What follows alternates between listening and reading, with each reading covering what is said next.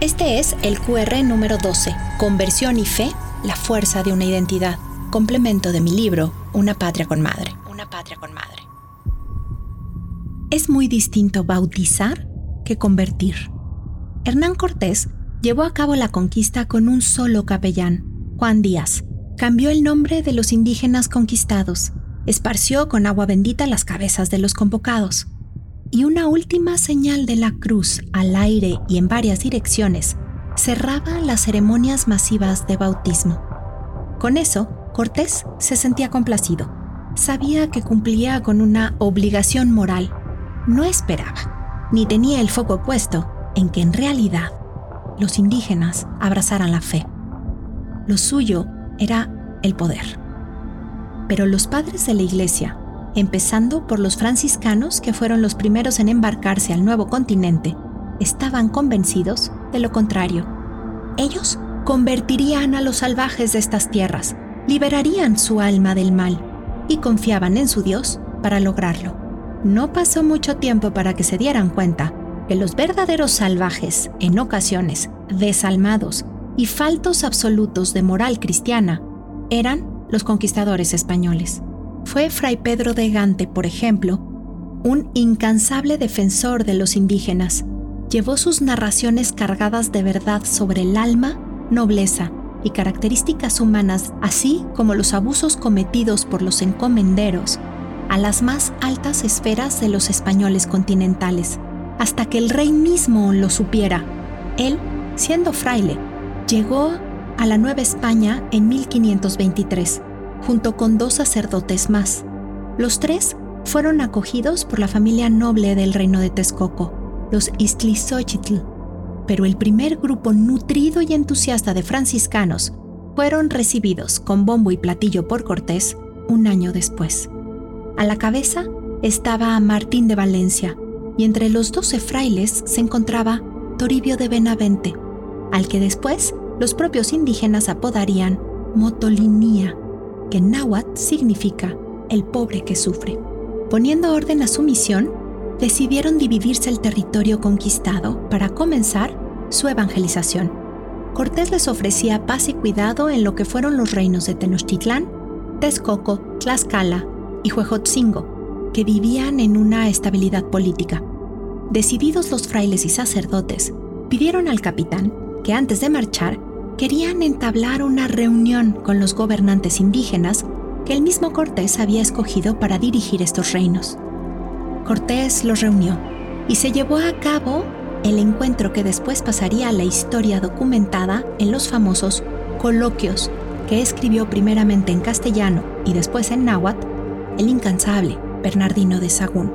Lo que sucedió en ese encuentro y el del día siguiente es por demás significativo y relevante para comprender el profundo sentir de los indígenas y sus dirigentes sobre la imposición de una nueva religión. Los doce frailes recibieron a los jóvenes gobernantes.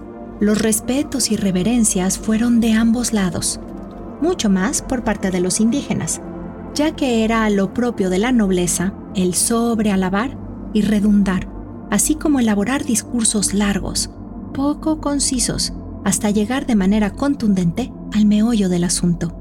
Lo hacían, pero a su tiempo. Según las transcripciones hechas por Sagún, el mensaje de los sacerdotes católicos debió de durar no menos de dos horas, ya que centraba su atención en hacerles comprender la importancia de creer en el nuevo Dios y dejar atrás sus costumbres, rituales y creencias antiguas.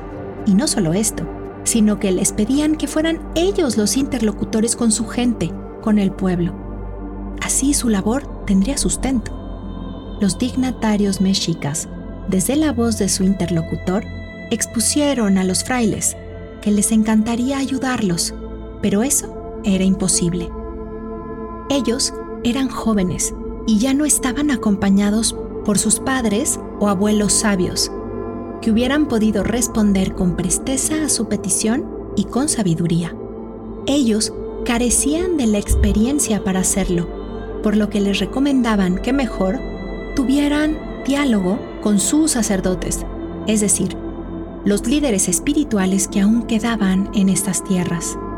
Ambas partes acordaron que sería lo mejor, y los gobernantes hicieron los arreglos para la reunión al día siguiente.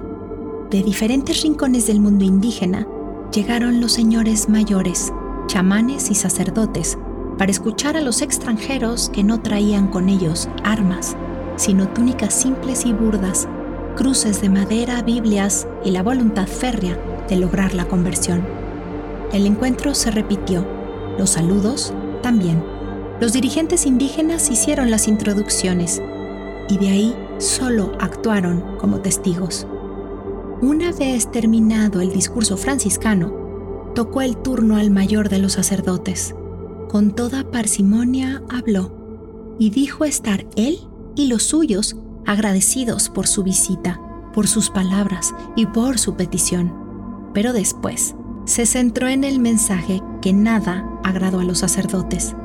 De manera dulce, casi cariñosa, como el amigo que da un consejo al otro, el sacerdote le explicó que le desconcertaba profundamente su petición, que si acaso no veían que sus sitiales, es decir, sus sillas de mando, ya no les pertenecían, ni sus casas ni sus templos, que desde la derrota ellos habían accedido a todo, pero que les provocaba vergüenza siquiera escuchar que sus muy queridos señores visitantes pensaran que sus dioses, los de aquí, no eran lo que ellos sabían por verdad, y más aún, que creyeran que ellos serían capaces de provocar una iniquidad a su gente así, una inconsistencia.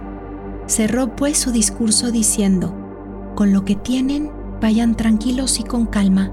No vaya a ser que lo que pidan se convierta en una masacre no querida por los nuevos dirigentes, ni por nadie. Más que un consejo, esto último fue una sutil pero clara amenaza. El sincretismo era el único camino viable en el encuentro de estas dos fes. Se dio casi por naturaleza misma. Hoy todavía nos habita. Aquí no somos de una religión pura, ya que hasta en nuestras costumbres más simples llevamos heredado el bagaje de las dos, aun cuando no lo veamos o lo sepamos.